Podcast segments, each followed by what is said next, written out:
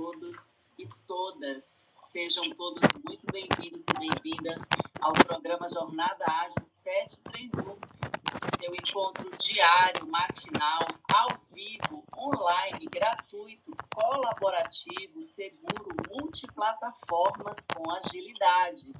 Hoje, dia 31 de março de 2022, episódio número 416, quinta-feira, na qual nós temos Organizações Ágeis, com os moderadores e curadores Ana Grossi, André Sanches, Anderson Ribeiro, Ari Amaral, Madad Lima e Samuel Soares, e o nosso convidado especial de hoje, que é o Rafael Buzon. Uma honra, um privilégio para a audiência de hoje. Sigam todos no Clubhouse, no Instagram, no LinkedIn, o, o Universo Ágil Hub e o Clube Agilidade Brasil, na casinha verde aí no canto superior esquerdo do Clubhouse, para você saber mais né, sobre as demais salas e encontros que nós temos aí ao longo da semana.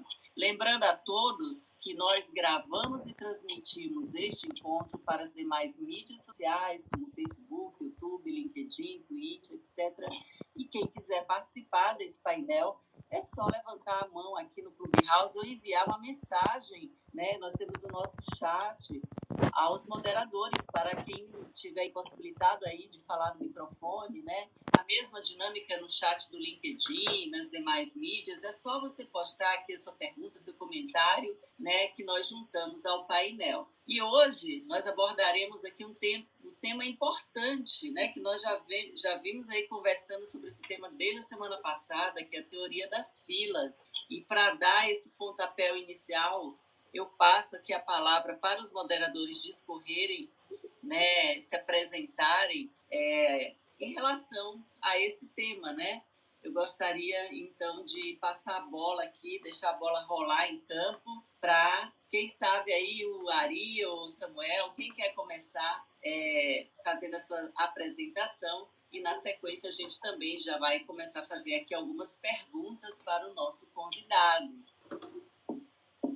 Pode ser, então. Bom, bom dia, né? Ari Amaral, cearense aqui, morando em São Paulo há seis anos, casado com a Ingrid, pai da Isabelle, né? tem o meu cachorro no PC, tá deitado aqui do meu lado olhando para mim, é, homem cis, branco, estou aqui, é, olhos mel, estou com o fundo do Universo Ágil, Hub de Agilidade, tô com a camisa aqui manchada, branco com preto, assim, toda bagunçada, é né? uma honra estar aqui com vocês e ter esse convidado ilustre hoje, meu grande amigo aí, Rafael Buzon, companheiro aí de grandes jornadas.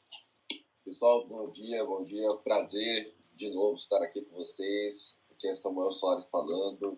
Eu, para quem não está me vendo, tá aí pelo Clubhouse. Na foto você vai ver um homem né, de cabelo branco, é o cabelo branco de cabelos castanhos, mas eu sou é um homem branco de cabelos castanhos. A gente acorda cedo de manhã, fica um pouco sonho. Né? É, cabelos castanhos, olhos castanhos também. Na foto aí eu tô sorrindo, com, tô com uma camisa social, é, azul escuro e, e tô no escritório onde, onde trabalho. Hoje eu tô aqui numa, no YouTube um pouco mais tranquilo, de camiseta. O fundo aqui é uma casa que desejaria ser a minha, mas é só um fundo aqui para a gente utilizar, bem legal também. Eu trabalho com, uh, com ágil também, há, há 11, 11 anos. É, gosto muito é, de, de trabalhar com times e, e com vários níveis aqui é, organizacionais, é onde eu tenho especializado. É, organizações ágeis com vocês e estou super animado para conhecer aqui um pouco mais do Rafa e, a, e as experiências que você teve e que você vai poder compartilhar aqui com a gente, viu? Na semana passada a gente falou bastante ali sobre é, a teoria das filas, foi um, uma introdução àquilo que a gente gosta, gostaria de trazer, de conversar e ouvir a tua, a tua, as, as coisas que você tem para compartilhar com a gente, que com certeza vai ser muito rico. Então, estou super animado. Espero que todos estejam bem animados também, porque vai ser muito bom. Um grande abraço aí a todos. Vamos começar. Bom dia, galera. Anderson Ribeiro na área. É um prazer, é uma honra estar com todos vocês, com todos vocês aí mais uma vez. É, no Clubhouse eu apareci com uma camisa preta, no quadro ao fundo uma praia o quadro de uma praia, uma profecia sobre a minha vida. Um dia eu morarei numa praia. é, aqui, para quem me vê no YouTube ou para quem acompanha pelo YouTube e não consegue nos ver, eu uso uma camiseta branca, ao fundo, uma imagem é, da copa aqui da minha cozinha, de onde eu consegui sinal para fazer o bate-papo de hoje. É, sou homem cis, um branco, cabelo preto, barba, olhos castanhos claros, é, pai da Maia e do Thomas, esposo da Tatiana, tutor do Bjorn Ironside, meu border collie marrom e branco, que eu tanto amo. Vamos que vamos, galera. Bora pro jogo. Bora pro jogo jogado, como diz mestre Renato Ucha. Eu sou André Sanches, brasileiro com orgulho, homem cis, pele branca, olho castanho esverdeado, cabelo castanho curto. É, em geral, aqui eu estou sorrindo e hoje vestindo uma camiseta preta e no Clubhouse vestindo o logo do Universo Ágil, que é o primeiro hub de agilidade aberta no mundo. E, o que, que, é isso? É o que nós vamos construir ao longo aí dos próximos meses. E como temos aqui Rafael Buzon, é, você, é com você, Rafa. Legal, meu nome é Rafael Ferreira Buzon, sou do interior de São Paulo, passei 15 anos em São Paulo, Barueri, ali na naquela região. Voltei para cá agora, apostando no trabalho híbrido, estamos construindo uma casa para cá. E sou pai da Helena, de dois anos e meio, marido da Gabriela. Sou homem, branco, a barba dá para fazer, nariz um pouquinho maior proporcional ao rosto. Cabelo castanho também, tô de óculos, uma camiseta é, colorida, com várias cores. Estava numa posição ali que a persiana não ajudava a luminosidade do vídeo, mudei agora. Agora que está atrás de mim, a, porta do banheiro uma padaria, onde eu estou. É, ao fundo você também consegue ver um, um, relógio e uma televisão mostrando Bom Dia São Paulo, que estava falando sobre filas, sobre as pessoas não conseguirem é, agendamentos para tirar o passaporte. É mas provavelmente, Rafa, um problema de filas, não aqui no Brasil, mas provavelmente lá na Europa, talvez em outros países aí não acontece cá. Super desenvolvidos. Aqui eu acredito que quase a gente não veja esse tipo de problema. Tem, tem muito na Alemanha, na Suíça. Sensacional, pessoal. E eu quero dar as boas-vindas também aqui aos nossos amigos do Clubhouse, a Lala Evan, que chegou agora, também o Eduardo, o Rafael, o Fábio, o Neide e o Alan. Muito bem-vindos hoje ao nosso encontro. E acabou de subir também o James. E para começar a aquecer as turbinas desse nosso bate-papo, é, fazer a seguinte pergunta, né? Primeiro, vale contextualizar para os nossos convidados que chegaram agora no Clubhouse, né? Que na semana passada nós começamos é, um assunto muito oportuno, né? Que é sobre a teoria das filas e como as empresas ou organizações podem utilizar esses conceitos, né? Para é, aprimorar, otimizar a sua forma de atuação ou de trabalho e também dos profissionais que entendem que isso é um diferencial. Muito bem. E aí, né, segundo o autor Donald Reiner, Reinertsen, o nome dele é um pouquinho complicado, no seu livro aí The Principles of Product Development Flow, ele afirma o seguinte, que os processos de enfileiramento têm várias medidas de desempenho. Né? Dois dos mais importantes de, dessas medidas são a ocupação e o tempo de ciclo. Né? E aí eu queria que o nosso convidado, gostaria, seria uma honra se o nosso convidado conseguisse explicar para o nosso público, assim, né, com a sua experiência, com base na, na, na sua vivência, né, contasse para a nossa audiência como que essas medidas de desempenho é, se vê na prática, né, como se dá isso na, na vida real, no jogo jogado, como fala o nosso colega, e qual é o impacto disso para o negócio, para o business. Super. Eu estou projetando aqui, não sei se já está aparecendo já.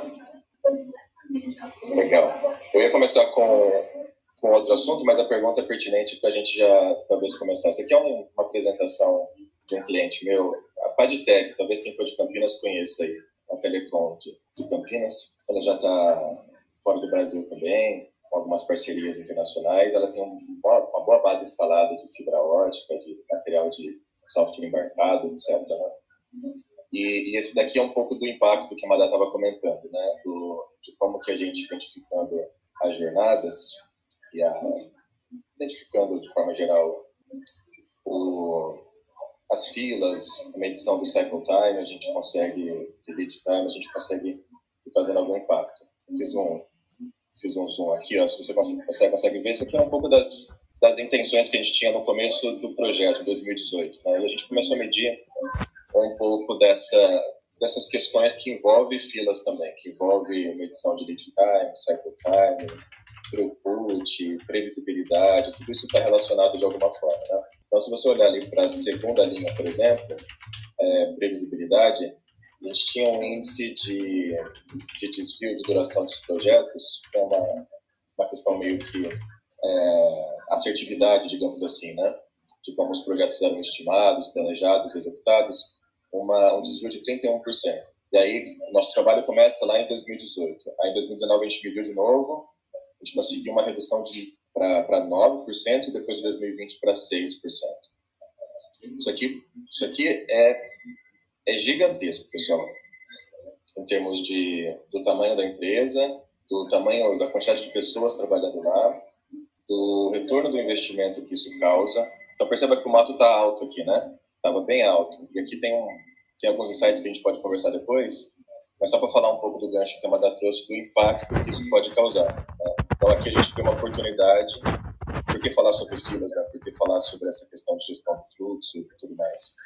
Porque o impacto que existe, a oportunidade que existe nas empresas é muito grande sobre a forma, primeiro, de você é, modelar a sua, a sua infraestrutura, os seus times, né, fazer uma modelagem de serviços mais adequada, olhando também para essa questão de filas, o que é pertinente e o que não é, uh, o aumento de entregas dentro de um período, a assertividade, a economia, o desperdício que isso aqui pode trazer. Né?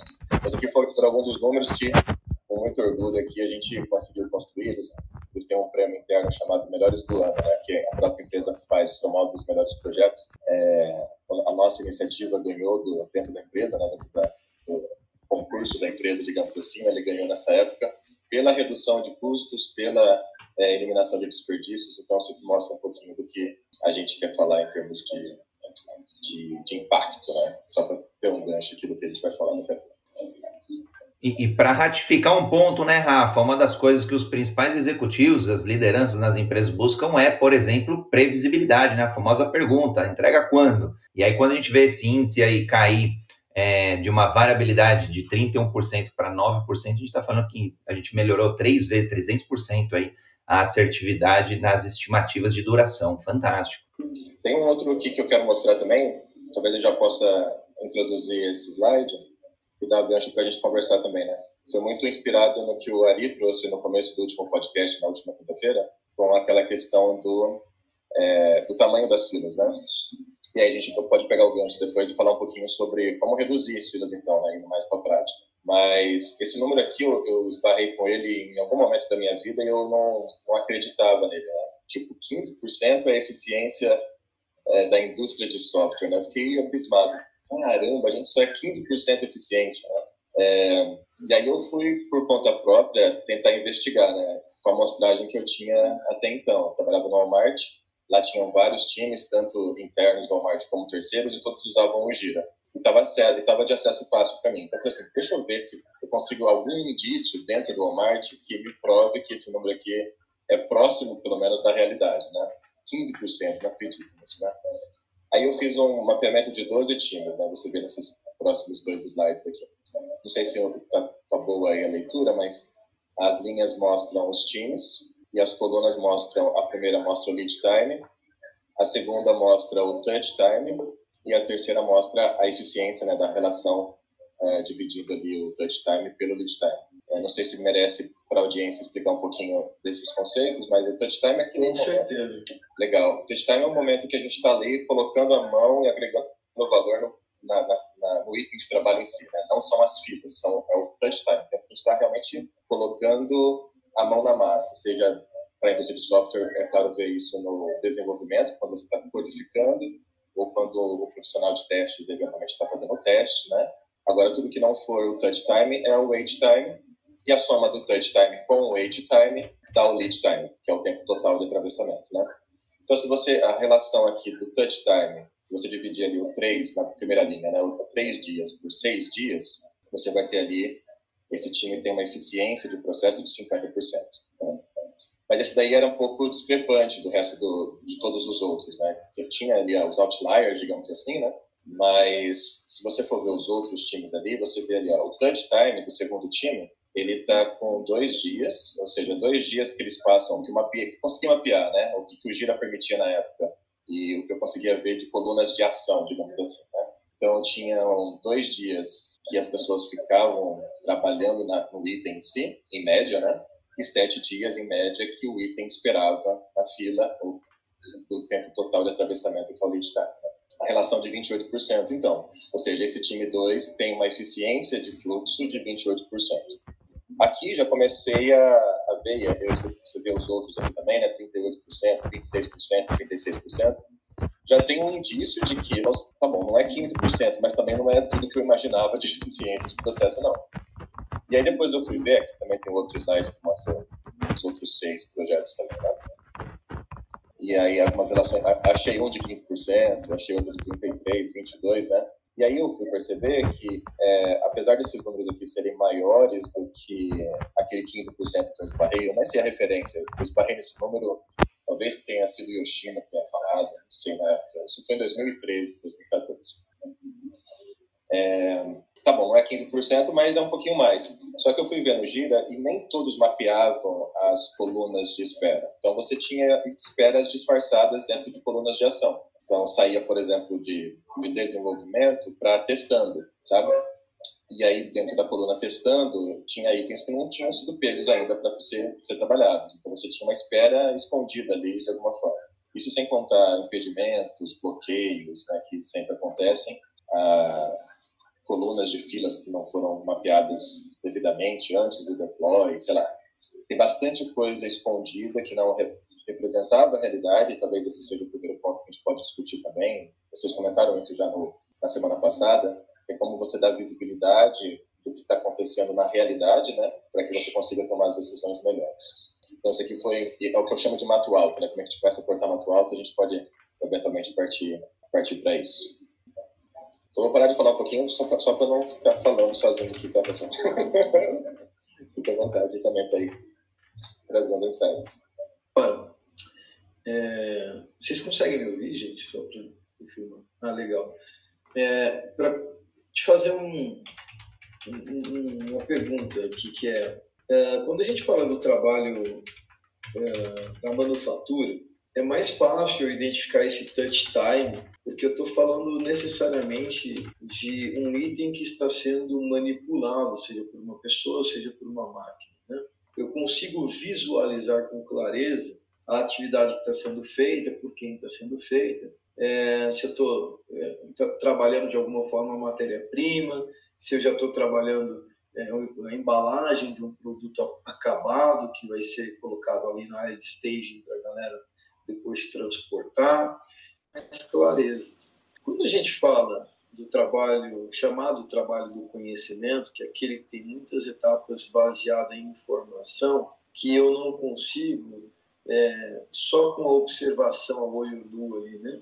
observação humana ali, pura e simples, entender e mapear quem está trabalhando no que, em que momento e quanto tempo dura esse trabalhando e a pausa entre uma etapa e outra, é, fica mais difícil. Né?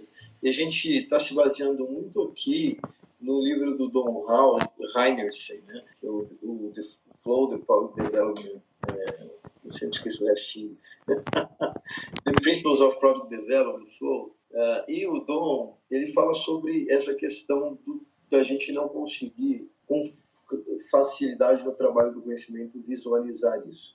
Então, primeira pergunta, olhando para esse case que você traz da, da PagTech, vocês fizeram quais passos para identificar é, o que são essas filas, o que são os touch times, que é o tempo do, do, trabalho acontecendo mesmo, e quem fazia o que em cada momento. Como é que vocês descobriram isso? Boa pergunta. E eu acho que daqui a gente não consegue fugir muito das ferramentas é, virtuais ou daquelas que a gente fazia na época do presencial nas paredes, né? post-its, com colunas, com mapeamento de value stream, enfim. Mas, é, de alguma forma, você precisa ter uma representação da realidade, daquilo que você acredita que seja, pelo menos naquele momento, né? A, o melhor fluxo de agregação de valor para aquele trabalho em si. Então, uma forma que a gente começa a fazer esse trabalho nas empresas parte por reuniões que a gente faz, workshops, enfim, entrevistas, onde a gente tenta mapear, mapear a realidade. E aí esse mapeamento da realidade ele pode ou não refletir aquilo que, por essência ou pela natureza do trabalho, ele exige, né? Então pode ser que a realidade esteja sendo interpretada de uma forma, ou seja, aquela empresa para realizar aquele trabalho, para entregar aquele trabalho de ponta a ponta, ela acredita que é, precisam-se dessas etapas. E, eventualmente, a natureza do trabalho requer algum outro tipo de intervenção, de approach, que isso vai se mostrar ao longo do caminho, eventualmente, de acordo com impedimentos, gargalos, filas, é, problemas que acontecem nesse fluxo. Né? Então, a gente mapeia pelo menos o que está na cabeça das pessoas, ou o que é o senso comum em termos de processo, em termos de flow. Depois disso, e a partir de uma visualização poderosa, né, que um dos princípios do Kanban é esse, né, visualizar o todo, a gente começa então a dialogar com o quadro, dialogar com a ferramenta virtual, dialogar com a parede, né, de post-its eventualmente, de, enfim, um flow que exista. Eu estava outro dia na, na, revisão do carro e eu percebi que eles tinham um lá com várias pastas, né, vários papéis, nós colocávamos papéis assim, de acordo com o movimento do carro, né, dentro da, da revisão. É, então, tem várias formas de você representar isso fisicamente, um trabalho que é, eventualmente, do conhecimento, um trabalho que talvez não seja tão facilmente identificável como uma manufatura, uma esteira de uma fábrica, né, que é fácil de você ver, é fácil de você ir lá e apertar o botão vermelho também parado, depois de uma fase. Né? Então, você precisa criar esses recursos, eventualmente, para poder é, tirar algum proveito informacional daquilo e tomar decisões pertinentes de acordo com, aquilo, com a realidade que se mostra para você. Então, esse é o primeiro passo que a gente faz na parte técnica, não foi diferente. A gente começou mapeando tanto é, o fluxo de trabalho de times piloto, que a gente encontrou por lá, que a gente definiu como piloto, quanto do portfólio de projetos, que foi uma das grandes sacadas também em termos de gestão transversal da empresa. Né? Você tinha vários projetos andando ao mesmo tempo, a gente não tinha ou pelo menos não tinha na época, uma visualização de tudo que estava acontecendo na empresa, em que momento que os projetos estavam, ou seja, até as decisões sobre trade-offs entre começar ou não o projeto, é, quais deles estão esperando, quais estão mais próximos de finalizar, a ponto da gente deslocar recursos para aqueles que estão finalizando, a ponto de conseguir uma uma entrega mais adiantada para que a gente comece outros na sequência, né? Então esse tipo de análise visual não existia e foi a primeira coisa que a gente começou a fazer, tanto no nível de portfólio quanto no nível dos times. No nível dos times existia uma complexidade que é, que não foi tão trivial para mim na época, né? Eu estava acostumado com os times mais, digamos, autocontidos, todos dentro de uma mesma área, por exemplo, desenvolvedor, teste e tal. Ali tem a complexidade de você ter vários times agregando valor no mesmo produto. Você tem um time de hardware, que é algo que eu nunca trabalhei antes, com, com toda uma especificidade, uma peculiaridade de desenvolvimento de hardware. Tinha um time intermediário que era o middleware, que fazia ali o software embarcado, e tinha um outro time que fazia o software de gestão, que é aquele que o usuário de fato iria utilizar para poder gerenciar todo o aparato tecnológico, né? conversando com middleware e conversando com hardware. Então, todos esses times trabalhavam de formas independentes, mais seladas. A gestão de projetos que existia na época, ela, ela, ela sofria bastante em termos de é, ficar conectando as pontas, né? Então eu tinha que olhar todas essas células de forma separada, entender o que estava rolando em cada uma, fazer ali os, as precedências entre elas e para poder trabalhar. Uma outra coisa que a gente tentou fazer foi como é que a gente unifica uma visão desses projetos para ponto de tomar decisões de uma forma mais holística e não tão é, localizada, digamos assim, né? Então é um pouquinho do que a gente faz, o, Anderson, nesse sentido. E eu acho que é, é por aí, né? Você precisa visualizar para tomar algum tipo de decisão. Então, estamos te ouvindo. É o Samuel, né? Estamos ouvindo, Samuca. Estranho. Tirei, tirei o fone. Vocês estão me ouvindo agora? Estamos ouvindo. Aí, melhor. Essa, essas dependências entre os times que você mapeou, que foi percebido, com certeza também estavam gerando fila, né? Até porque, como não deviam estar coordenados aí, ou, tentando, ou existia uma coordenação mais localizada, como você falou, e, e qual era a tua percepção? É, você chegou a conseguir medir essas filas entre os times para dar visibilidade do quanto é, do quanto poderia estar sendo prejudicial pro, no processo como um todo? O primeiro projeto que a gente fez, é, ele, tava, ele foi focado num projeto que estava crítico. Ele já tinha sido planejado para ser entregue no ano anterior, estava cerca de um ano atrasado, algo assim.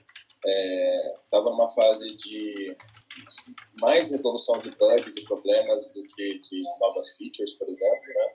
E com as três células trabalhando em corrigir, né? Então, você imagina como, como isso é complexo. E, e vocês comentaram no último, na última semana também sobre priorização, né? E tem tudo a ver com isso também. Então, imagina que um time, ele gera demanda para outro time e ele e esse outro time não não prioriza aquilo que é eventualmente é, melhor para o fluxo como um todo. Cada um está olhando para sua para sua sua caixinha, né?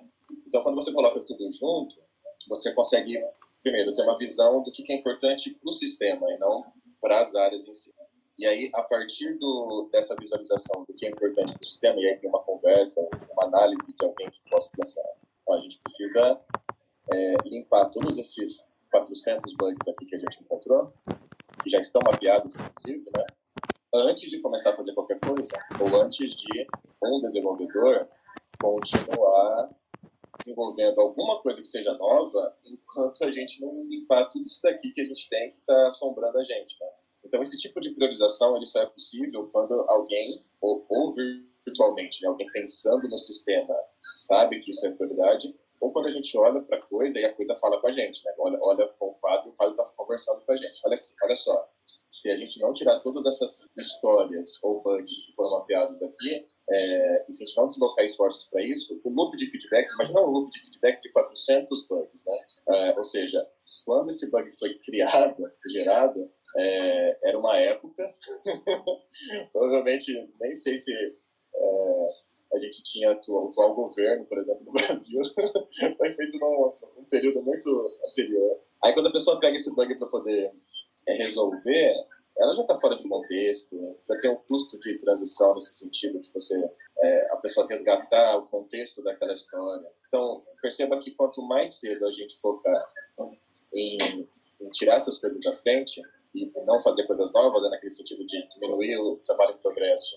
focar em terminar e não começar, a gente convida todo o time a pensar assim, como é que a gente desloca os recursos todos, todas as pessoas que a gente tem, para que a gente tenha uma estabilidade, pelo menos no sistema, resolva todos esses bugs. Na época era mais ou menos isso, 400 bugs assim mapeados já.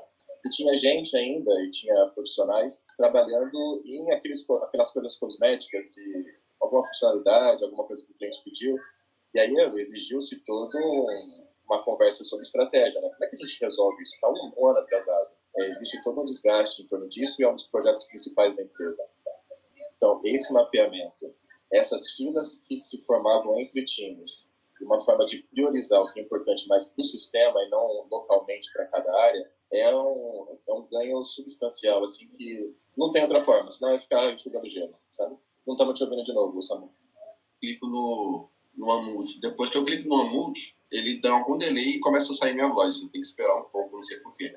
Beleza. É, então, havia um quadro, vocês, vocês montaram um quadro de portfólio e esse, esse quadro demonstrava as filas entre os times, era, era fácil identificar no, num quadro virtual, num Kanban virtual, a passagem de bastão, vamos colocar assim, né, de um time para o outro, e aí você conseguia dar visibilidade é, do, do de, dessas filas, é, tinha, tinha essa, tinha, como que era isso, né, estou imaginando aqui como que ficou o quadro ali, e aí um outro ponto que me vem aqui também é se esses times tocavam, é, eles eram focados numa, num, num, produto específico, ou eles tinham que ficar fazendo switch, sabe, troca de contexto entre vários projetos, que poderia ser um outro ponto de fila aqui também.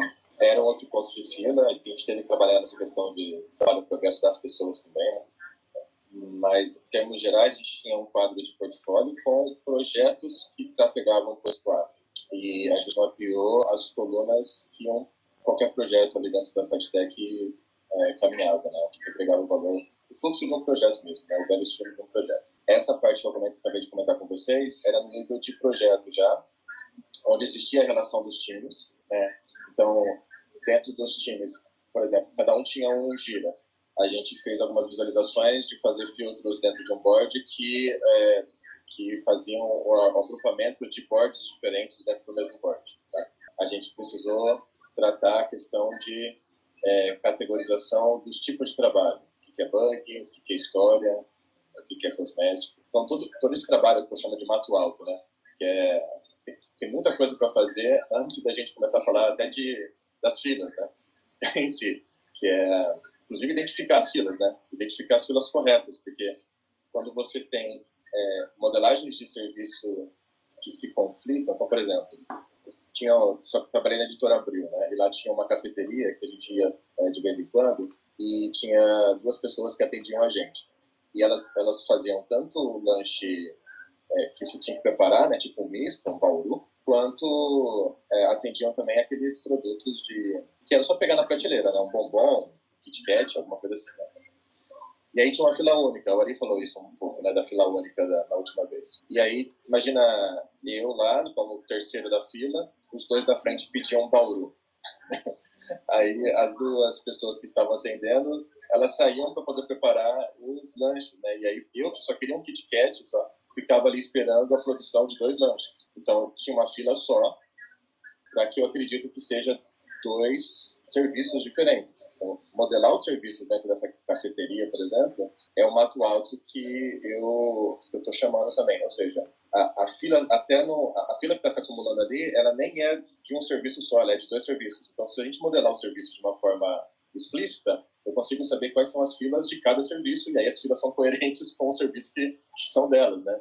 E eu consigo tratar isso de uma forma melhor. Então, imagina que tem, alguns lugares tem a triagem, né? Você vai lá, compra primeiro, e se for uma coisa que é só pegar no balcão, a própria pessoa que está tá te dando ali o dinheiro, o caixa, né? O caixa ele já te dá, né? Ou que tivesse pelo menos uma fila que seja das coisas imediatas das coisas que precisam ser preparadas, enfim. Essa modelagem de serviço, ela também em software, ela, às vezes não é tão, tão óbvia assim. Então, você precisa modelar isso a ponto de, beleza, agora sim, eu estou com os fluxos e os mapeamentos de serviço dentro do meu sistema adequados. Eu tenho um fluxo que entrega esse produto ou esse tipo de serviço tem um fluxo que entrega esse. Nesses fluxos diferentes, tem as suas respectivas filas. Se elas são as mais otimizadas que poderiam ser ou não, é agora que eu vou começar a ver isso, né? Mas agora eu separei. Então tinha um pouco disso também lá. E os boards eram assim, tinha o, um ban de portfólio, onde trafegava os projetos e a liderança conseguia tomar decisões em termos estratégicos. E tinha os boards dos times, que aos poucos foi tudo migrando para ter os boards de projeto. E aí a separação do que eventualmente era de cada equipe dentro daquele de raias, por exemplo, enfim, nos serviços que a gente ia modelando ali. Obrigado, Rafa. Aqui, principalmente no áudio. É, é, vocês estão me ouvindo? Estamos sim. Estão me ouvindo, né? Legal principalmente a audiência do, do, do que está no Clubhouse, no áudio, ou que vai ouvir no podcast depois, você usou um exemplo legal aí, vai ser bem rápido mesmo, não é nenhuma pergunta, é só um exemplo que eu vou dar. Vocês devem ter observado, gente, principalmente quem mora em cidades que já tem supermercados maiores. É, o pessoal está fazendo agora, um, até, acho que se tornando bem comum, é, ilhas para autoatendimento, né? onde você compra as coisas e aí você compra até um número de itens que cabe dentro daquela, é, de, vamos chamar de gôndola digital, né? você, você passa ali é, e aí você mesmo é, apresenta os itens com código de barra, o leitor lê, e você escolhe a forma de pagar, depois você paga, libera seu estacionamento e vai embora. É, aquilo é um, é, é, é um oásis para quem odeia filho. Né? Você chega naquele lugar, vai fazer uma compra rápida, um Kit Kat, como disse o Rafa, e você simplesmente é, se dirige a um daqueles totens, é, passa o seu produto você paga e sai em questão de minutos. Isso é um eliminador, é um papa-fila absurdo. Então, assim, só para a gente começar a ficar um pouco atento é, e atenta, a coisas que acontecem no dia a dia que estão modificando o nosso cotidiano para atacar a fila e que nem sempre a gente tem essa percepção de maneira imediata. Então, era só isso que eu queria trazer aí. Madá, está contigo a palavra aí. Muito bem, pessoal. Vamos fazer aqui rapidamente o nosso reset de sala, né? pontuando que nós estamos aqui no programa Jornada Ágil 731, seu encontro matinal com agilidade. Hoje, dia 31 de março de 2022, o episódio 416, uma quinta-feira, né, com o tema Organizações Ágeis, e o assunto de hoje é Teoria das Filas, parte 2. Estamos com os moderadores e curadores André Sanches, Anderson Ribeiro, Ari Amaral, Samuel Soares e o nosso convidado especial, Rafael Buzon. E eu faço aqui o convite né, a quem desejar contribuir, só levantar a mão ou enviar uma mensagem aos moderadores, né, para que a gente possa, então, nessa empolgante conversa, dar continuidade aqui. O, o Rafael, inclusive, trouxe nessa primeira parte, né, para quem está chegando agora, estou acompanhando aqui ao, ao meu lado o pessoal do Clube House, né, a Leila, a Liliane, a Camila, que chegaram por último, né? Nesse primeiro momento, o Rafael é, discorreu sobre o quanto que o impacto né, das filas é, é importante né, sobre a forma como você modela sua estrutura, seus times, é, o aumento das entregas no período, assertividade, economia, o desperdício, ele trouxe que a teoria das filas entregou muito mais previsibilidade em um cliente, ele trouxe um caso real, né, tendo desvio de, um, de duração reduzido é, em cerca de 31% lá em 2018 para 9% em 2020. Ele mostrou cinco times aí, o lead time médio, touch time, eficiência de cada um, e falou muito mais, aprofundou aqui os tópicos da semana passada. E eu passo a palavra aqui para os nossos moderadores para a gente é, dar continuidade ou algum convidado que queira, de repente, fazer uma pergunta, né, pessoal? É, parece que tinha um, uma pessoa aqui é, também Temos... no Clubhouse querendo falar, não é isso, André? Temos pergunta, Madá, e aí é uma loucura esse ambiente multiplataformas, a gente vai desbravando e vai entendendo. Temos o Leandro Garcia aqui via Clubhouse para fazer uma pergunta para o Rafael. E aí, óbvio, como é um espaço aqui seguro, é, é, leve, é, descontraído, enfim, e divergente e de respeito, então Manda ver aí, Leandro, sua pergunta, ou complemento, ou dúvida. Fique à vontade. Pode desmutar. Bom dia, aí. gente. Legal, estamos é... te ouvindo. Tá bom. Uh, eu estou aqui no Clubhouse, eu não vi os PPTs de entrada, aqui eu não consigo visualizar nada, é só voz. O, o, logo depois que foi apresentado, o Anderson trouxe uma pergunta ali de como é que foi medido os tempos e, e, eu confesso que eu não, não, não caiu minha ficha aqui uh, uh, com, com, a sua resposta. É Rafael, né? Perdão, não estou vendo os nomes aqui também.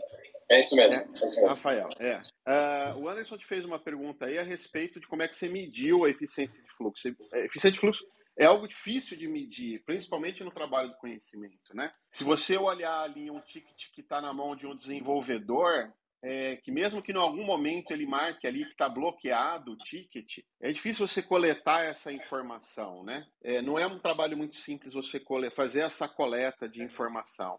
Aí depois ele desbloqueia e volta a trabalhar porque o bloqueio dele ali de alguma forma foi resolvido. É, é, é, é muito fácil você pegar aquilo como tempo de touch e não como tempo de espera ali. É... Então, quando se você pegar a empresa como a Taskflow, eles têm uma, eles têm uma ferramenta lá que conecta com diversos serviços. Olha, a ferramenta é especialista nisso, né? Então você consegue, através dela, ter é, uma leitura um pouco mais precisa, mas não absoluta, né? Uh, quando eu olho também para o trabalho de conhecimento, eu vejo que tem ali uma eficiência de fluxo de 30%, 35%, também não fico assustado também. Uh, acho, acho normal, acho comum. É, eu ainda estou em dúvida de como é que você mediu isso, porque tornar visível é o que eu falei, o dev marca lá que está bloqueado, mas como é que você coleta isso? Né? Tornar visível não é suficiente para conseguir medir isso. É, então eu, eu, queria, se você pudesse explorar um pouquinho mais essa parte. E eu sei que a Padilec trabalha com hardware e com software, muito mais com hardware do que com software, né? Então eu não sei se você não mediu isso é, numa linha de montagem de hardware lá, por exemplo, né? Se foi numa área de desenvolvimento de software, né? Porque aí numa linha de montagem de hardware acho que fica mais fácil olhar isso também. É, aqueles, aqueles dados que eu mostrei, eles foram do Walmart, na época a gente tinha alguns times lá, foram 12 times que eu consegui analisar. A gente utilizava o Gira na época e eu e eu estava querendo responder a pergunta, na verdade, é, tentar encontrar indícios de que 15%, eu tinha esbarrado com esse número de 15% de eficiência na indústria de software, né? E eu estava meio cético a respeito disso e eu fui investigar com a amostragem que eu tinha na época, que eram esses times que eu tinha acesso ao Gira. Né? E aí do Gira eu tirei aquilo que era mais, que saltava mais aos olhos, né? Então não fui no detalhe que mostra que a eficiência que eu encontrei, ela é de fato menor do que aquela que eu projetei aqui. Então, por exemplo, no time que eu encontrei onde a eficiência de processo era de 35%, existia, é, como você comentou, né, é, filas ou tempos de espera escondidas é, dentro de filas de ação. Então, de fato, aquele número que eu encontrei é menor, o que reforça que, eventualmente, de fato, é, o padrão da indústria é de uma eficiência relativamente, se a gente puder falar assim, né, baixa, mas como você comentou, que é ok, de repente, né, faz, é da natureza, da, talvez, da, do desenvolvimento de software ser assim. Então, o que eu acabei fazendo foi pegar as colunas que, de fato, representavam esperas, como aguardando testes, por exemplo. Então, essa foi, é, olhando por gira, as colunas que realmente já, é, por si só, já mostravam esperas. Então, eu não considerei essas questões mais finas, desse refinamento de que era espera, mostrando que, de fato, é menor do que eu encontrei. E aí, deixa, entendi, entendi, bacana. Aí eu fazer outra pergunta, porque eu não vi seu PPT de novo, né? Então, é, é, eu só ouvi vocês falando e aí me perdi um pouco na fala. Você trouxe melhoria de eficiência de fluxo, foi isso? Você ganhou o prêmio interno lá porque você conseguiu trazer uma melhoria. Foi de quanto para quanto? E eu não entendi muito bem o que, que você fez para conseguir conquistar essa melhoria. É, aquele, aquele, aquela premiação é a premiação interna deles que eles analisam grandes iniciativas que aconteceram na empresa. Então, passa por não foi só nesse projeto ou só nesse nessa área, por exemplo. Né? Foi todo o trabalho que a gente fez, desde modelagem de equipes, a, a modelagem de fluxo, a eficiência. O que eu projetei ali foi a, a previsibilidade e a acuracidade de entrega dentro de uma estimativa prevista. Então, existia ali um, um erro de, de é, aquele desvio, né? Que acontece de uma estimativa para a realidade de 31% em 2018 e esse índice foi reduzindo para 9%, depois 6% em 2020. Você conseguiu uma estabilidade maior, né? Sei lá, um throughput mais, um throughput médio ali, mais equilibrado ali, as coisas aconteceram mais ou menos da mesma forma. Você conseguiu melhorar a estabilidade do sistema com as mudanças que você promoveu, foi isso? Ou foi outra coisa? Isso.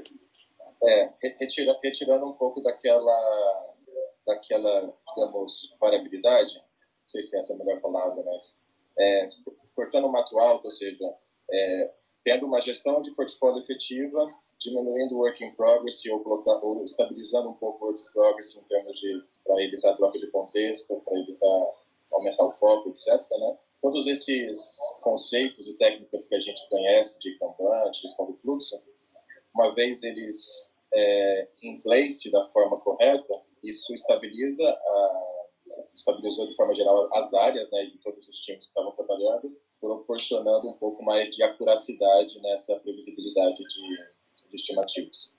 Beleza. Última pergunta. É... Ok, entendi agora o, o que você está trazendo. É... Cara, tem uma dor fazer isso, né? É não é fácil, né? Você tem a pressão da diretoria, a pressão do cliente, você tem as pessoas lá dentro do time que estão achando que, que vão perder espaço, que querem outras coisas, que entendem o mundo de uma outra forma. É... Eu, não, eu não quero que você exponha ninguém, nem a empresa, nem nada, mas é, quais, quais foram as dores, assim, o que a vida real, né? O jogo jogado, assim. É... aí eu acho que tem um ganho muito grande para quem está ouvindo aqui, nunca passou por isso, entender essas dores, né? Até para não se sentir sozinho e, e, quais caminhos você tomou dentro do seu contexto que fizeram diferença. Uh, uh, você pode explorar um pouquinho isso? Minha, minha última pergunta. Ô, ô Rafa, antes até de, antes até de responder, antes até de responder, olha só, pergunta via LinkedIn. É, bom, parabenizando o, o case, o teu trabalho. Gostaria de saber se tanto a autogestão quanto os times apresentam alguma resistência à abordagem com o Kanban. Muito linkado aí com o que o Leandro falou sobre a autogestão. E se positivo, como fez para superar a pergunta do Leandro, e se teve ajuda de coach externo ou consultoria. Aí, é, tanto o Leandro quanto quem está acompanhando lá no LinkedIn com as mesmas dúvidas. É, mas eu, eu, quero o lado não bonito, tá, cara? O lado do jogo jogado, que nem a gente fala. Não quero que você exponha ninguém, nem se exponha, não é isso. Mas Quem foi essa pergunta tem dores, né? Rapaz, não, apare... não aparece aqui não, mas eu dou, eu, eu dou um jeito. Eu estou falando com o Leandro e com essa pergunta do LinkedIn. O consultor externo era eu, viu? A pergunta do LinkedIn aí. Eu, eu, sou, eu sou consultor, acho que não me apresentei também nesse sentido. Eu sou consultor de projetos e trabalhando com agilidade Kanban e quando eu entro na Podtech, eu entro pela veia, pela, pelo canal de agilidade Scrum, moda ágil, sabe? No sentido de que eles queriam fazer uma. Na época a gente não chamava de transformação ainda, mas queriam fazer toda uma remodelagem ali à luz da agilidade. Então eu entro mais como uma pegada de é, vamos ter os times, vamos colocar Scrum, vamos falar de agilidade aqui dentro. E eu levo o Kanban sempre como aquele, aquele cavalo de Troia, sabe? As pessoas às vezes não falam, ou não falavam tanto, né? não é tão popular assim, né? Usar Kanban, que você vê muito mais popular o Scrum e a atividade de forma geral. E eu, só que eu trago o Kanban em tudo que eu faço, porque é a matemática da coisa, tem muito mais uh, alguns recursos ali mais explícitos do que a própria agilidade prescreve. Mas tentando responder o Leandro das dores e da, da parte feia da coisa, é, de fato, até para você introduzir, é, você tem, você entra ali por uma, depende por onde você entra, né? Então tem várias, vários aspectos para a gente analisar aqui, né? No caso da Podtech, eu entrei pela gestão média é, e, e a gestão média tinha ali uma uma intenção dentro da sua jurisdição, digamos assim, e você sempre tem ou aplicando agilidade com o Scrum, mexendo nos times, ou fazendo Kanban também, né? Todo esse essa resistência por parte de quem não está embarcado com os conceitos. Então, tem toda uma parte, primeiro, de você criar, uh, criar atenção, né? Vocês comentaram também no último podcast sobre visualizar a dor de alguma forma. Então, esse sempre tende a ser um recurso interessante para a gestão de mudanças e minimizar resistências, que é evidenciar os problemas. E quando a pessoa olha um fato, fica difícil ela argumentar é, contra aquilo. A questão vai ficar só sobre como fazer para tratar aquela questão, né? E esses comos a gente tenta minimizar com pequenos pilotos, pequenas ações que vão se mostrando úteis mostrando resultados no decorrer do tempo. O famoso piloto não tem muita é, ciência de foguete nisso, né? Que é uma forma de você ganhar capital político dentro da empresa, que é uma forma de você mostrar resultados, que é uma forma de você, como consultor, aprender um pouco sobre a cultura da empresa e poder dialogar com ela a ponto de falar assim, beleza, não é por aqui, é, é uma outra abordagem que eu preciso fazer e esses pilotos vão te dando esse, essa segurança essa propriedade de escalar depois alguns conceitos e técnicas para da empresa. O Kanban é uma coisa que funciona muito bem na Tech. A cultura delas, a cultura deles é, fala bastante com essa gestão mais cambanizada, digamos assim, né? E, e, teve resistências em termos gerais sobre hábitos, sobre gestores que estavam acostumados a fazer do outro jeito isso tudo a gente é, é difícil mesmo. Então, como empatia, para quem está assistindo a gente aí, é, não é fácil. Às vezes a gente fica falando aqui, parece que as coisas surgem do nada, assim, e é, foi fácil de fazer, de materializar, né? Mas é, é um leão por dia, assim, em termos de... E, é, aqui a gente entra numa outra discussão, né, um pouco fora das filas que a gente está falando, mas a gente está falando de é, gestão de mudanças de forma geral, né? Gestão de transformação, que passa por dialogar com a cultura da, da empresa de forma geral é um, é um tema que eu sugiro aí para próximos, próximos eventos nossos aqui da jornada. Foi o Eduardo Bob, sim, lá de Porto Alegre, grande protagonista ágil aí que está sempre nos acompanhando. Pessoal, é, vocês estão me ouvindo bem? A conexão hoje está muito ruim, eu invitei até falar no final ali. Tá, beleza. Bom, legal, Buzão. É, até pegando o, o lance aí do que o Leandro falou, né, cara? Eu, eu discordo um pouco da dificuldade de tangibilizar a eficiência de fluxo, porque eu acho que existem casos e casos, tá? Então, é, é, vou tentar parafrasear o que o Milton falou, e aí corrige. Quando você trabalhou com limites de WIP, né, e isso por si só te ajudou a reduzir o teu lead time e o teu wait time, né, de uma certa forma, e você começa a ter uma, uma percepção de quanto isso impactou até na melhoria da tua eficiência de fluxo. Bom, eu vou, vou trazer aqui uns cases que eu tive, diferentes, até para vocês fazerem uma analogia, e aí para a fábrica. Eu tive a oportunidade, lá nos anos 2000, de trabalhar em indústria, né? Eu trabalhei numa indústria chamada Grendem. Todos conhecem que né, faz rádio, calçados, etc. Melissa. E, e lá, eu trabalhava numa fábrica onde a gente tinha nove fábricas. E cada fábrica fazia o seguinte: uma fábrica injetava, uma fábrica costurava, uma fábrica é, pegava o PVC, é, na verdade era o início do processo, né? derretia o petróleo, transformava em bolinha, colocava aroma e mandava para outra fábrica. Né? E cada fábrica tinha um diretor, tinha um coordenador. E vocês entenderam, o modelo de fábrica era um modelo total de filas aí, né? Uma fábrica mandava para outra, mandava para outra, e você só tinha e aí tinha uma fábrica no final que fazia né, a expedição internacional, geral, encaixotamento, etc. E eu, eu tive a oportunidade de participar num momento assim crucial da empresa, foi o momento da criação de células. Eles acabaram com as fábricas é, direcionadas e colocaram uma máquina de injeção, o cara da costura, o cara da expedição, todo mundo de ponta a ponta. Né? A gente usava lá um, programação de controle de produção, famoso PCP, e a gente tinha um sistema para fazer toda a gestão disso. Então a gente tinha números, né? É a quantidade de itens que saía de cada fábrica, o tempo que cada uma demorava para receber, o tempo que se chegava no mercado, quanto isso impactava de custo e dinheiro né, ao longo do dia para atender os clientes. E, e quando a gente entrou para o modelo de células, é absurdo, a gente otimizou certo? o ganho financeiro em 30 vezes. Olha, olha que coisa. E eu estou falando de lucro aí, de, de, na, na, a eficiência impactando na eficácia, porque agora você conseguia atender melhor, você tinha menos, se diminuiu absurdamente o desperdício, tinham, tinham N coisas por trás disso. E aí foi uma mudança muito top-down estratégica da empresa, né? Houve muito forte, né? Enfim, redefinição de modelo estratégico total. Só prova quando você mexe lá de cima para baixo, você mudou o sistema bruscamente aí, né? E, e aí, assim, quando o Busão coloca na questão do, do, do IP ali, você, tá, você, você, mexeu um pouquinho ali no fluxo, né? É, na indústria, a gente conectava isso muito com o valor financeiro. Eu sinto muito falta de fazer associação de métricas de eficiência com métricas de eficácia ou de custo de atraso na indústria de software, sabe?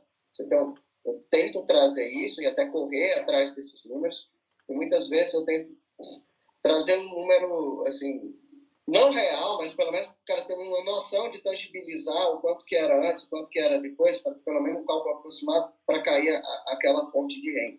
E quando você trabalha com a, com a média gestão, isso é muito difícil, né? É, então, primeiro ponto, né? É assim, você chegava a medir custo do atraso, a, a ter ganho financeiro, a, a usar argumentos para poder justificar qualquer mudança estrutural, se houve, né? Que aí eu vou falar também da minha experiência trabalhando com, com Kanban e fluxo.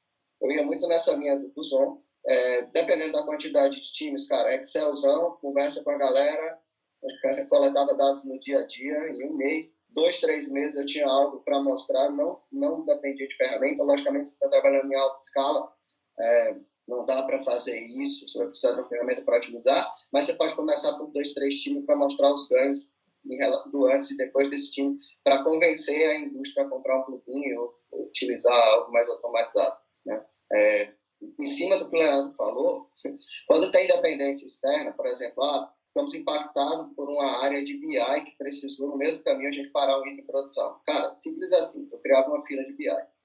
Jogava aquela fila lá, é, enquanto fazia sentido, e o tempo que o item, ao invés de ficar bloqueado, ele ia para a fila de BI, é o tempo que o BI demorava para devolver a resposta daquilo, enquanto aquilo impactava em custo do atraso e na eficiência de fluxo do meu sistema. E sim, eu criava filas, porque elas já existiam, só, só deixava elas visíveis dentro do meu port, e depois, quando a gente reduzia ou virava algo que não impactasse tanto o sistema absurdamente, a gente tinha casos de filas de áreas externas que impactavam o sistema em 40% de eficiência de fluxo, é um absurdo isso. Então, isso precisa ser evidenciado porque estava escondido. Né? Então, é, é, E, e, então, assim, eu mexia no IP, aí o gargalo eu mostrava que diminuía, mas ele estava em outro canto, aí eu pegava, criava uma fila, aí depois a gente reduzia, e o sistema é vivo, né? É, as pessoas estão muito acostumadas a criar coluninhas, bloqueios, e achar que tem que ficar aquele fluxo ali para sempre, né? Eu acho que quando a gente tinha, o Blusão está falando uma época de Walmart, quando a gente trabalhava muito com quadros visuais, e a gente, a gente conseguia apagar e inserir muito mais rapidamente e, e as pessoas faziam muito mais gestão de fluxo. Né? Então, também sou, sou dessa velha guarda e Kanban, para mim, ajudou bastante. Eu não tenho resistência com Kanban quando a gente mostra que está reduzindo valor, que está trazendo ganho, quando a gente consegue se comunicar com as pessoas certas. Então, assim, é, queria saber se você, é, desculpa ter feito esse contexto, mas achei válido para né, complementar, mas se, se, você conectou com algumas outras métricas, não só de eficiência, para, tipo, de repente, justificar uma mudança estrutural. Porque mesmo eu evidenciando isso em alguns pontos, aí é o lado ruim, os caras dizem, ok, beleza, mas a gente não tem força para mudar isso agora, a gente vai mudar lá para frente. Depois, em alguns casos, vem até um top-down para um ano depois para poder fazer essa mudança evidenciada em cima disso. Eu já trouxe números também, o mundo não é fácil, e aí eu mostrei os caras, ok, mas... Mari travou para mim. Aqui, travou, travou, travou também, Rafa, travou também, mas acho que deu para entender um pouco do contexto que ele trouxe. E temos tempo de responder? Temos, opa, é? temos, temos, temos. temos nossa, nossa última pergunta. Tá bom. É, o, Ari fez o contexto e estava em vários temas, né? Então, deixa eu tentar ver o que era mais legal responder aqui em termos de benefício para a nossa audiência. Então, acho que até na linha do Leandro também, né? Do, o que, que é difícil, né? Acho que o Ari colocou um ponto que é limitar o trabalho em progresso. Isso não é não é simples com uma liderança é contra-intuitivo, né? Você pensa assim, ah, vamos fazer menos coisas para entregar mais coisas. Né? Então as pessoas elas ficam e a liderança tende a, a, ficar mais difícil de entender isso. Né? Mas na linha do que o Ali está perguntando, de outras métricas ligadas à eficácia né? ou alguma coisa de resultado de negócio, é totalmente a gente estava, eu acredito, né, olhando para a situação um momento antes, que era ainda a questão do cortar mato alto, colocar as peças nos seus devidos lugares, antes de começar a ter outros tipos de análise.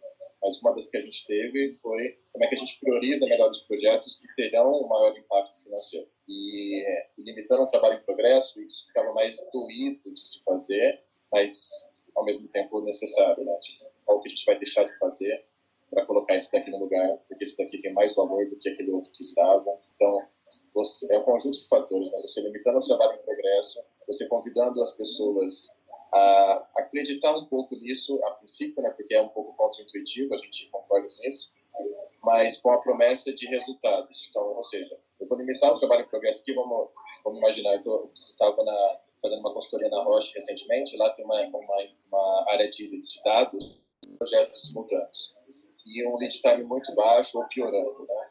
E aí o convite que eu fiz foi, vamos, vamos tentar chegar a 15, e aí eu chutei um número arbitrário, assim, né? Porque não tinha uma, muita ciência ainda para poder definir qual que é o limite ideal. Mas vamos fazer uma... Eu sei que vai doer, eu sei que vai... É, a gente vai ter que priorizar e vai ter que cortar um pouquinho na carne, mas vamos limitar 15 simultâneos? E eu prometo para vocês que daqui um mês, dois meses, a gente vai começar a ver o resultado disso na prática. E vocês me falam se a gente continua mantendo 15 ou não. Então, é um pouco dessa, desse diálogo, dessa questão de você investir na experimentação. Fala assim, não, vai ser assim daqui para frente. Não, vamos experimentar ser 15, e aí você já vai ver o resultado daqui a pouco. E esse resultado vai vir em termos de throughput, que é eficiência, mas também, se você está priorizando da forma correta, um ganho substancial ou proporcional na sua receita também só para não me estender muito e teria muita coisa para falar ainda nesse sentido. Muito bom, Rafa, muito, muito bom. Vamos para as nossas considerações finais, então, né? É, estivemos aqui hoje com o nosso convidado especial, Rafael Guzon, uma honra e, nossa, muito aprendizado, muita coisa aí para processar, Rafael, com todo esse case de sucesso que você trouxe para a gente e para que a plateia que está aqui com, conosco, né, depois subiram pessoas novas, né? Você que esteve aqui com a gente, agora você conhece um pouco mais sobre o tema teoria das filas. Sinta-se preparado para aplicar esse tema no seu dia a dia. Eu vou pedir para os nossos moderadores, então, fazerem as considerações finais e é, agradecer efetivamente todo. Eu já fazendo aqui as minhas considerações finais, quero agradecer ao nosso convidado, à nossa audiência, por estar aqui nesse episódio tão especial, né, tão significativo sobre a teoria das filas. Bom, vou na, vou na sequência aqui. Rafa, uma honra conhecer você, você mais, né, além aí de, das, das outras mídias sociais, conhecer o teu trabalho entrega. Assunto, obviamente, não exaustivo, a gente sabe, assunto apaixonante, e a provocação aqui, passaram algumas dezenas de pessoas no Clubhouse e outras tantas nas mídias que a gente transmite, YouTube, LinkedIn e por aí vai, estão gerando impacto aí positivo nas comunidades logo de manhã. Então, me sinto mais energizado aí a olhar esse assunto. Samuel falou aqui, o Samuca falou que o, o exemplo do Kit Kat, é, para mim acho que foi legal. O Anderson também trouxe reflexões positivas aí, acho que você também, para que a gente comece a olhar os nossos negócios, as nossas empresas, para quem empreende, para quem está dentro de uma organização, oportunidades aí que através dessa teoria fundamental, a teoria aqui não é nova, né? não nasceu ontem, não nasceu anteontem, mas sim vem ganhando aí cada vez mais é, é, foco, a gente consiga ter resultados. E aí, para mim, a agilidade é sobre resultados, né? é sobre trazer resultados. Depois, se a gente está usando a teoria das filas, está usando Scrum, Kanban, Scrumban, Safe, é só uma derivada aí é, do objetivo principal de trazer, de gerar resultados, de impactar mais através de agilidade. Então, uma honra mesmo, Rafa, vamos se conectando aí. Acho que eu acho, pelo que eu entendi aqui da audiência dos bastidores, haverão convites novos. Vai lá, Anderson. Poxa, falar o quê? Eu gostei bastante aqui do, do que a gente discutiu hoje. Acho que o Rafa é, trouxe de uma maneira muito tranquila, muito é, esclarecida, com serenidade. É, casos que ele viveu. Acho que o assunto ele tem sim nuances de, de polêmica. Eu acho que o Leandro tem um ponto importante quando ele coloca que é difícil tangibilizar o trabalho é, do conhecimento. O Dom Rainer sempre fala a mesma coisa. Então, é, eu, eu não, não, vejo como o Leandro dizendo algo que, que não, não seja uma coisa que eu, na minha prática, na minha experiência também vivo, é, mas acho que o Rafa trouxe aqui é, clareza na maneira como eles fizeram isso. Óbvio que ainda deveria haver ali pontos de sombra, mas esses pontos de sombra é como é a vida, né? Não vivemos no preto ou no branco, mas em tons de cinza. Né? Então a vida, ela é assim.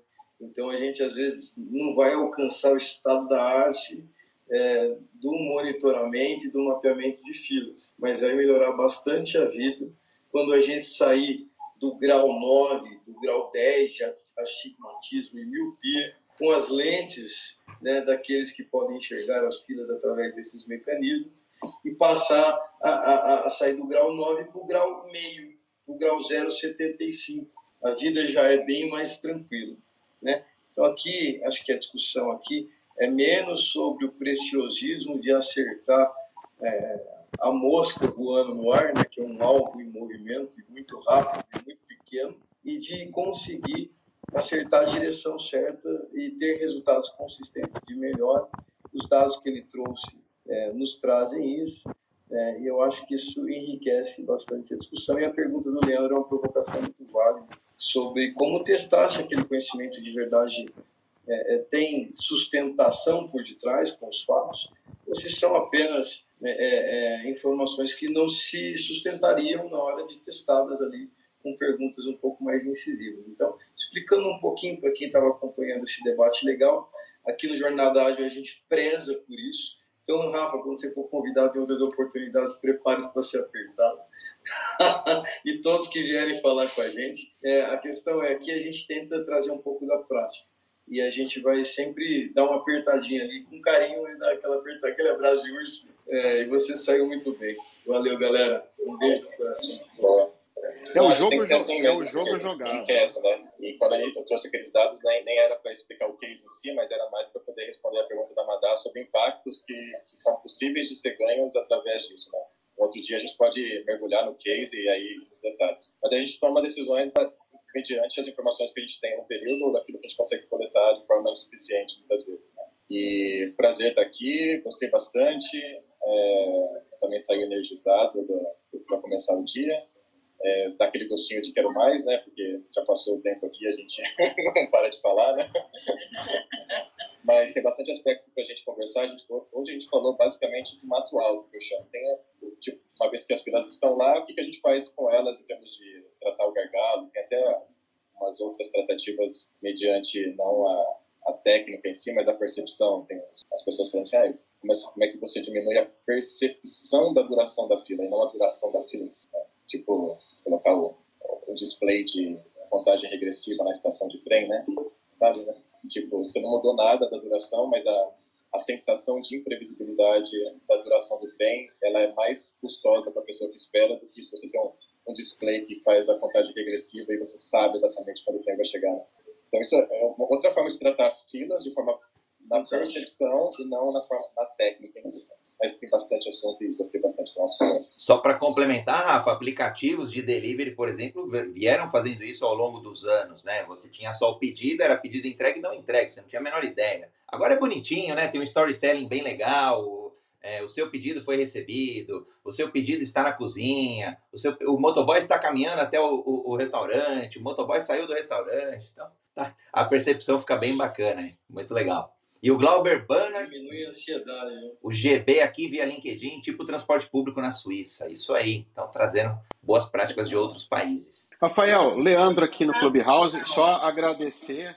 É, aqui a gente gosta de puxar um pouquinho por jogo jogado, né? É, e para quem não conhece, para quem está aqui descobrindo, olhar os números, às vezes é, não fica claro o jogo jogado na vida real. Grato pelas respostas. É, é, eu acho que agregaram bastante. Foi, foi, foi, bacana. Super, obrigado. Valeu. Ari, quer complementar? Minha conexão está muito instável. Eu estou caindo direto.